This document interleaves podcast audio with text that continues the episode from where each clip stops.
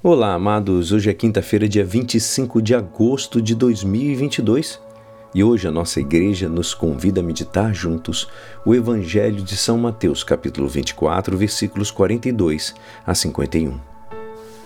Naquele tempo disse Jesus aos seus discípulos: Ficai atentos, porque não sabeis em que dia virá o Senhor.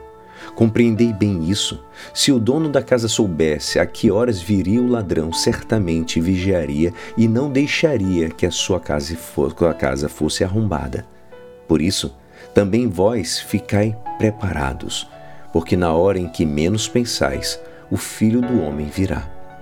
Qual é o empregado fiel e prudente que o Senhor colocou como responsável pelos demais empregados para lhes dar alimento na hora certa? Feliz o empregado cujo senhor o encontrar agindo assim quando voltar. Em verdade vos digo, ele lhe confiará a administração de todos os seus bens. Mas, se o empregado mal pensar, meu senhor está demorando e começar a bater nos companheiros, a comer e beber com os bêbados, então o senhor desse esse empregado virá no dia em que ele não espera. E na hora que ele não sabe. Ele o partirá ao meio e lhe imporá a sorte dos hipócritas. Ali haverá choro e ranger de dentes. Esta é a palavra da salvação. Amados, hoje o texto evangélico nos fala sobre a incerteza do momento em que virá o Senhor. Se quisermos que nos encontre velando no momento de sua chegada, não podemos nos distrair nem dormir temos que estar sempre preparados.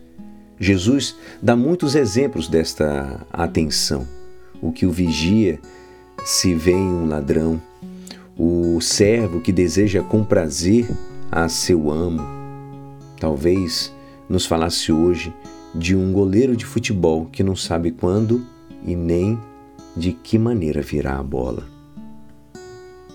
Porém, talvez devêssemos antes esclarecer de qual vinda nos fala. Trata-se na hora da nossa morte? Trata-se do fim do mundo? Amado, certamente são vindas do Senhor que ele deixou na incerteza exatamente para provocar em nós uma atenção constante. Porém, fazendo um cálculo de probabilidades, talvez ninguém de nossa geração venha a ser testemunha de um cataclismo universal que ponha fim à existência da vida humana neste planeta. E pelo que se refere à morte, isso só vai acontecer uma vez. Mas enquanto esta não chega, não haverá nenhuma outra vinda mais próxima ante a qual convém estar sempre preparados. Não é verdade?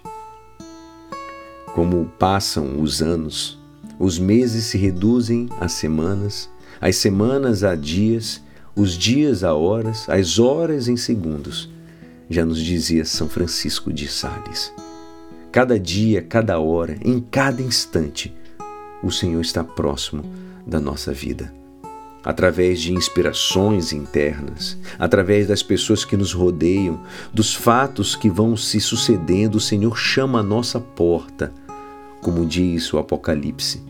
Ele diz: Eis que estou à porta e bato. Se alguém ouvir minha voz e abrir a porta, eu entrarei na sua casa e tomaremos a refeição, eu com ele e ele comigo. Hoje, amados, se comungamos, isto voltará a acontecer.